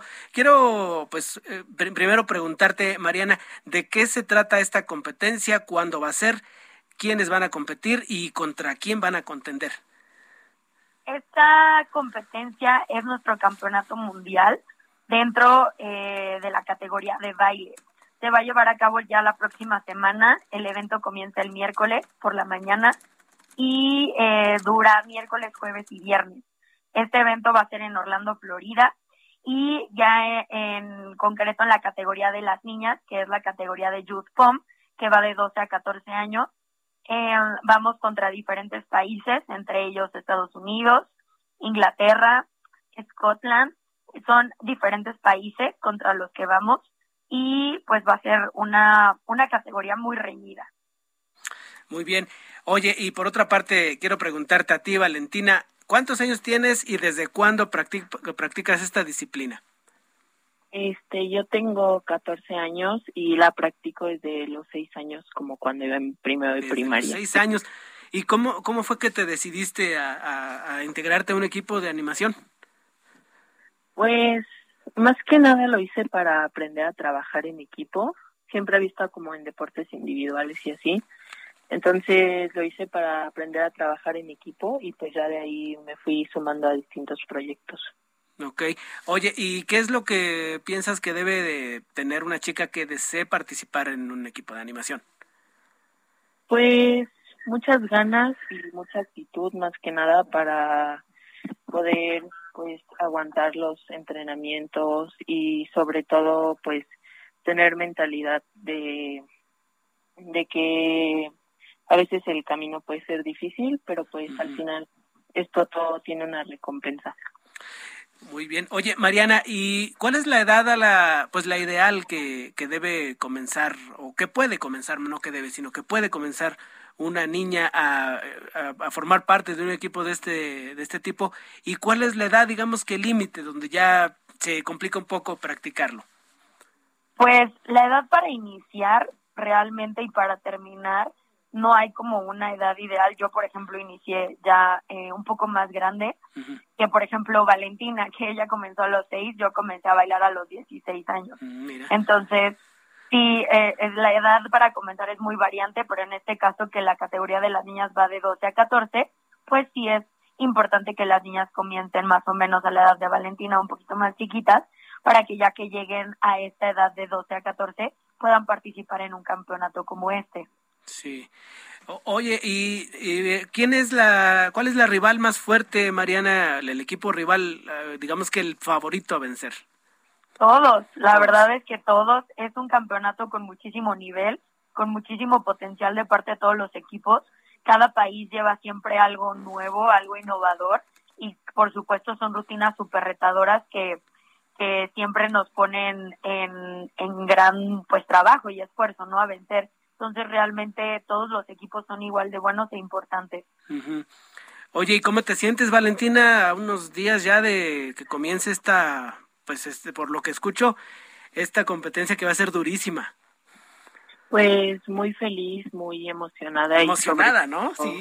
Sí. Imagínate estar allá en Orlando y... Sí, y muy orgullosa de todo lo que hemos logrado con el equipo y con Mariana también. Oye, ¿qué te dicen en tu casa? Te, eh, vaya, ¿cómo, cómo fue que, que recibieron la, la noticia de, oye, yo quiero eh, formar parte de un equipo de animación y ya, pues al paso del tiempo, ¿cómo ha ido, eh, cómo, cómo se han ido involucrando en tu actividad, Valentina? Pues todos en mi familia juegan como un papel muy importante, pues mis papás con llevarme a los entrenamientos y así, pero igual están muy orgullosos y muy felices por mí y por todo el equipo. Sí. ¿Cuánto tiempo entrenas o cada cada cuánto y cuántas horas?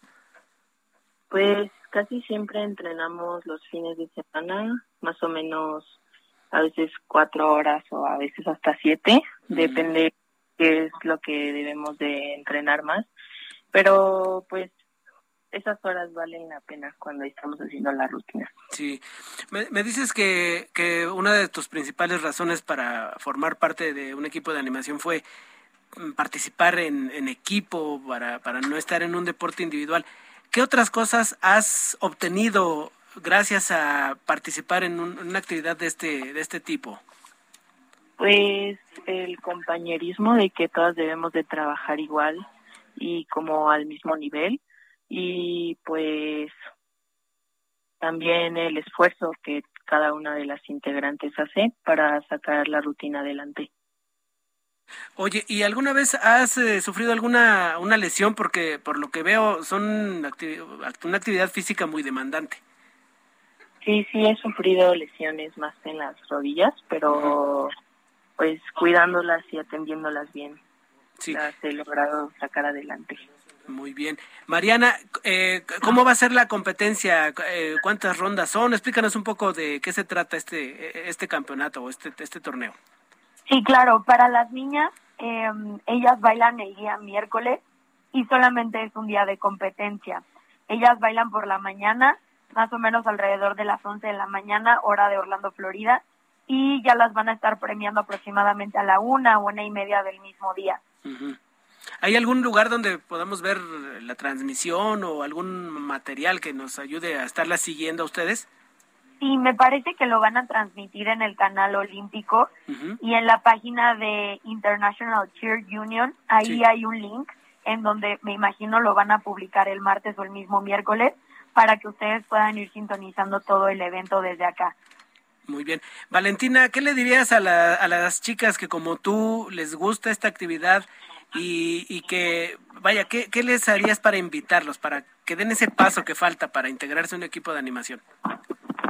Pues que no les dé miedo, que, o sea, sí es difícil, sí lleva como mucho entrenamiento físico y pues más mental, pero pues al final de cuentas si tienes un objetivo lo puedes cumplir entonces que no les dé miedo y que este le echen muchas ganas si es que lo llegan a practicar. A ti te, te gusta por ejemplo mucho bailar supongo que cuál es cuál es lo que te hizo dar el paso de pues no, no simplemente hacer un ejercicio sino ya coordinarte con, con otras chicas y hacer rutinas pues este pues más que nada como aprender nuevas cosas que me van a servir en algún futuro y que pues puedo compartir con otras personas, ya sean mis compañeras o mi familia o mis amigos. Oye, hablando de tu familia, seguramente te están escuchando. ¿Qué les quieres decir? Pues que estoy muy agradecida con ellos y que sin ellos esto no hubiera sido posible porque hacen mucho esfuerzo para, como decía, llevar a, llevarme a los entrenamientos, este apoyarme en mis competencias, entonces que los quiero mucho y que les agradezco todo lo que hacen por mí. Sí, ellos seguramente igual contigo, Valentina. Muchas gracias. Mariana, muchas gracias a ti también. ¿Y qué tiene que hacer una chica para acercarse, integrarse a un equipo eh, que, que, pueda hacer que pertenezca a la categoría que, que, le, que le toque? Pero, ¿qué, ¿qué puede hacer alguien que quiere ser porrista? Pues, como dijo Valentina, animarse, eh, no tener miedo. Todos en algún momento cuando empezamos en este deporte, pues comenzamos de cero. Entonces es muy importante como animarse, eh, tener consciente que hay que pues, tener paciencia y ser constante para ir viendo poco a poco los resultados. Pero mi mayor consejo sería que se animaran porque es una actividad muy bonita, es una actividad muy completa que te trae experiencias inolvidables. Ok. ¿Y dónde tienen que acercarse? ¿Hay algún alguna asociación o alguna alguna cuenta de Twitter que tú les recomiendes que visiten? Um, pues así como tal asociación no, pero el nombre de la academia es TDS Dance Complex aquí en Querétaro. Ah, muy bien. Y esta, esta selección está conformada por niñas también de otras academias que son de aquí de Querétaro y de Celaya.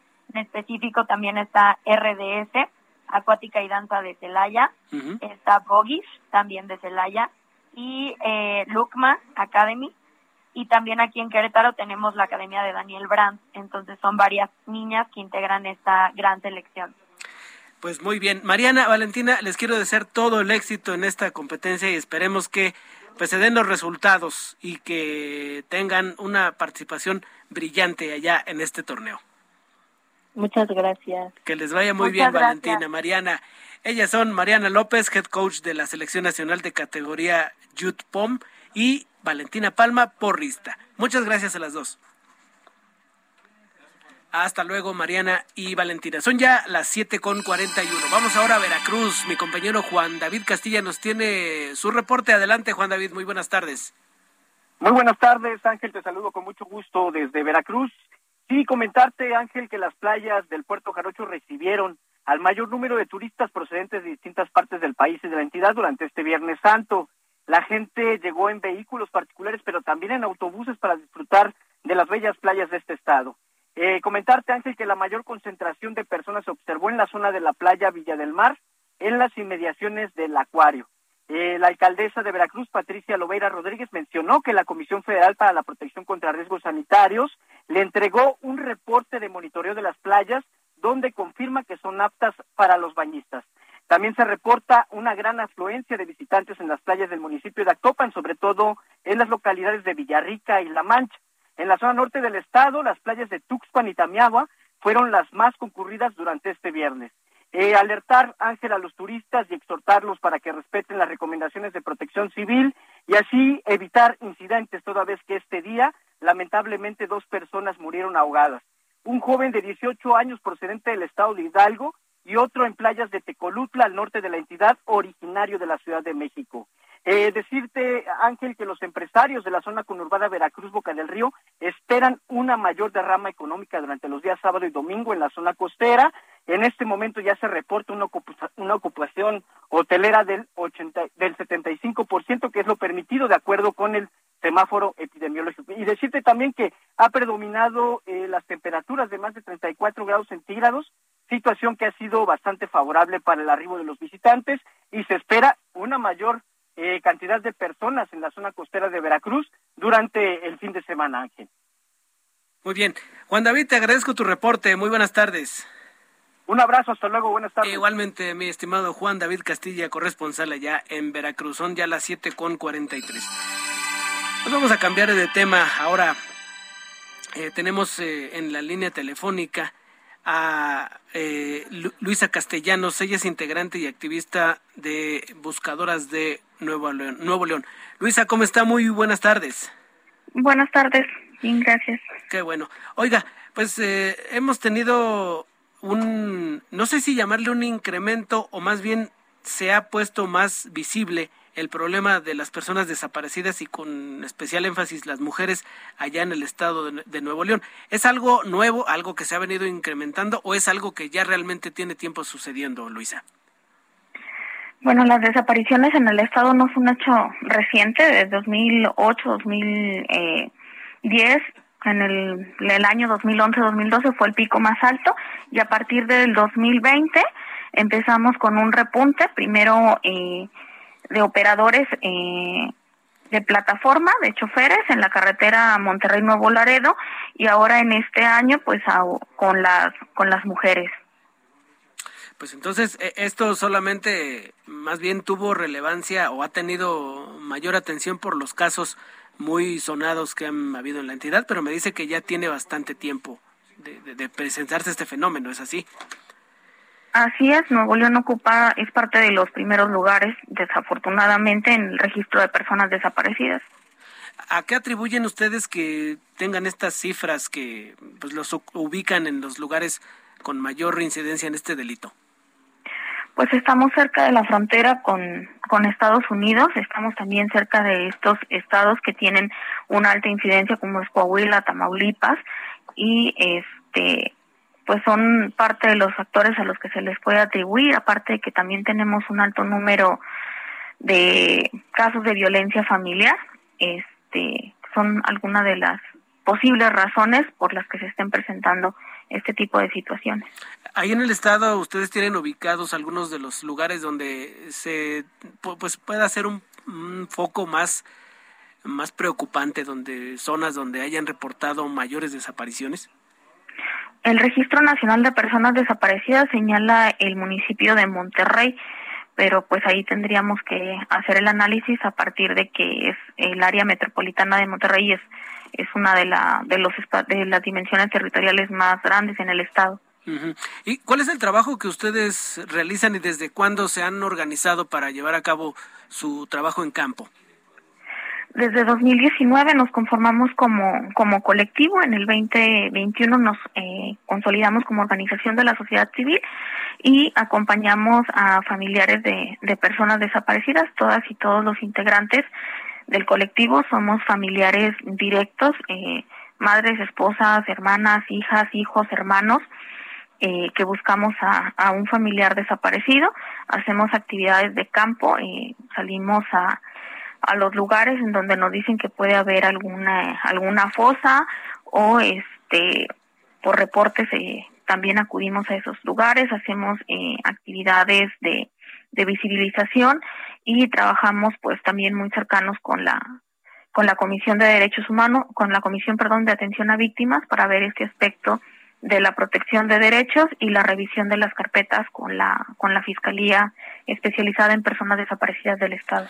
¿Cómo obtienen financiamiento ustedes, Luisa? Porque pues todo eso implica dejar de trabajar, dejar eh, un poco olvidada la pues la actividad cotidiana que puede llegarnos algún algún dinero y también gastar para pues para mantenerse y para ir a los trabajos que hacen. ¿Cómo es que obtienen financiamiento? ¿Quién les apoya?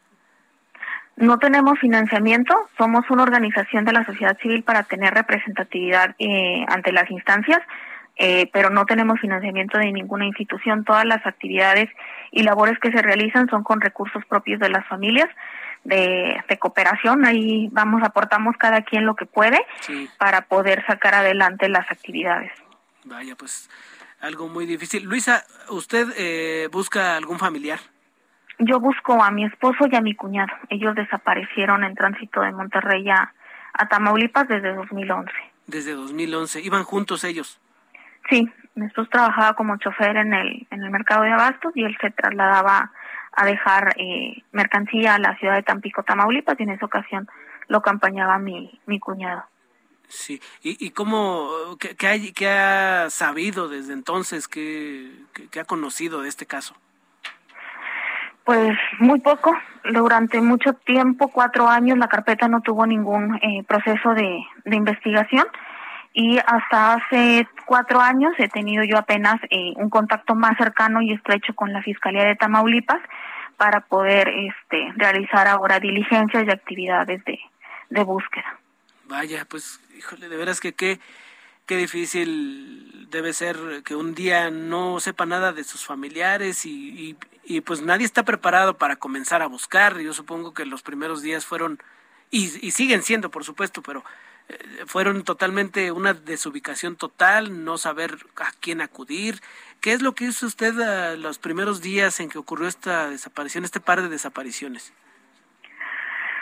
pues fueron muy muy complejos para mí porque estaba embarazada de, de mi cuarto hijo, mi embarazo era de alto riesgo, este era pues no tenía idea qué hacer ni a quién acudir, me, me pedí información y me dijeron que fuera a la fiscalía, en ese entonces todavía era procuraduría, presenté y me recomendaron que fuera con una persona, pero era de homicidios y me dijo, no, eso es una desaparición, este, presenté la denuncia, dejé unas fotografías y fue todo lo que sucedió. Hasta lo único que, que atinaba a hacer era revisar páginas de, de la red para poder eh, ver y conocer si había algún accidentado o alguna persona. Por aquel tiempo había un, un blog que revisaba notas de que publicaba notas o hechos violentos y pues eran lo que me concentraba en hacer porque tampoco podía moverme por la por mi condición de, de embarazo. y su familia, por supuesto, entendemos. ¿Ustedes han participado o han llevado a cabo alguna búsqueda para para esta chica de Bani Escobar que ya tiene pues, prácticamente una semana que desapareció?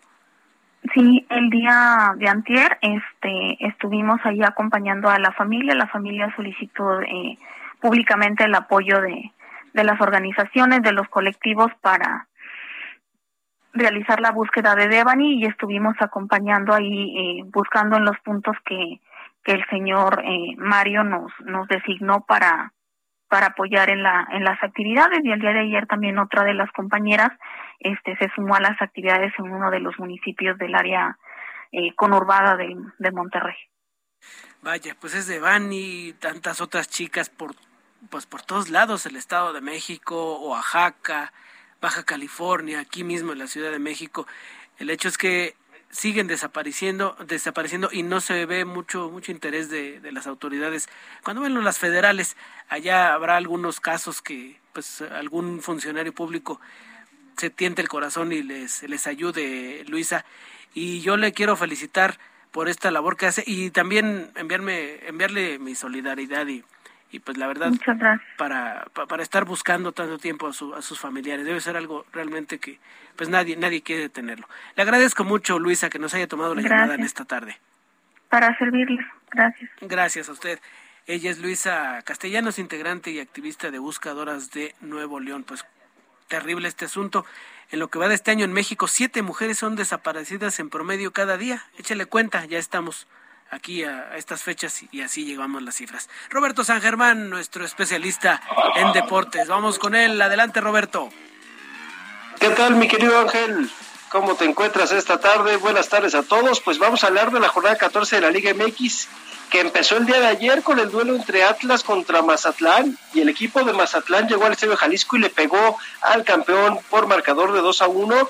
Y hay que recordar que el equipo de Atlas no le ha podido ganar a Mazatlán desde que existe es el trabuco, o más bien su némesis, que le ha costado un trabajo y en algún momento hasta fueron hermanos, porque hay que recordar que el Mazatlán era Morelia y eran de la misma compañía televisora, ¿no? Entonces, Mazatlán le ganó 2 a 1 y ahorita el equipo de Necaxa en su estadio está pegando 3 a 1 al Atlético de San Luis en un duelo también que se está jugando. Al ratito Juárez se enfrenta a Pachuca, más tarde Tijuana recibe al América. Estos son los partidos del viernes, mi querido Ángel. Mañana León recibe al Puebla, buen duelo, Santos al Querétaro, Tigres contra Toluca. Y en la noche a las nueve el Cruz Azul va a recibir a las Chivas, o lo que queda de las Chivas, a ver qué pasa. Seguramente van a dar un buen partido, pues ya se fue el año. Y pues con su nuevo director técnico interino, ¿no? Ya lo fueron, ¿verdad? Y ya el domingo, ya lo fueron, ya el domingo tus Pumas, si no mal recuerdo, tus Pumas no, fíjate que cuando, cuando le iba a alguien, le iba a las chivas, le iba a las chivas, Roberto, pero pues imagínate. Ah, ya, por favor, aunque sea serio una vez en tu vida. ¿Cuál ibas a las chivas, por favor? Ese que tú ibas a, los Pumas. Al rebaño sagrado. Al, rebaño sagrado, lo que queda de tu rebaño sagrado, entonces debe estar muy molesto, ¿no? No, la verdad es que me da igual, ¿eh? aunque gane, ¿no? Aunque gane, le sigo yendo a las chivas. Gane, ¿no? Pues ahí está, Roberto. Nuestra... le vas a las chivas de aquí? Pues antes le iba, la verdad es que ahora ya me da igual, ¿eh? La, la verdad, la verdad. Pero Roberto, gracias por ponernos al tanto de, de, la, de la jornada en el fútbol mexicano. Muchas gracias, Roberto. Que tengas muy buenas noches. Igualmente, mi querido Ángel, a todos que pasen buen Viernes Santo y nos estamos escuchando el lunes. Bonito fin de semana, amigo. Abrazo. Abrazo, mi querido Roberto. Nos vamos ya con Creep, esta canción de Radiohead. Hoy es cumpleaños de el eh, guitarrista y percusionista Ed O'Brien, integrante de Radiohead. Mi nombre es Ángel Arellano, muy buenas noches.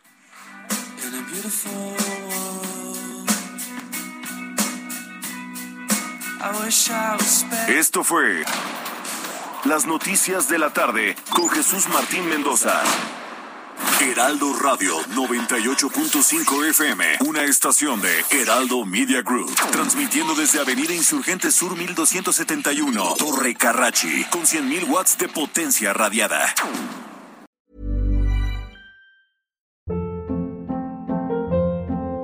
Hold up, what was that? Boring. No flavor. That was as bad as those leftovers you ate all week. Kiki Palmer here, and it's time to say hello to something fresh and guilt-free. Hello Fresh. Jazz up dinner with pecan-crusted chicken or garlic butter shrimp scampi. Now that's music to my mouth. Hello Fresh. Let's get this dinner party started. Discover all the delicious possibilities at hellofresh.com.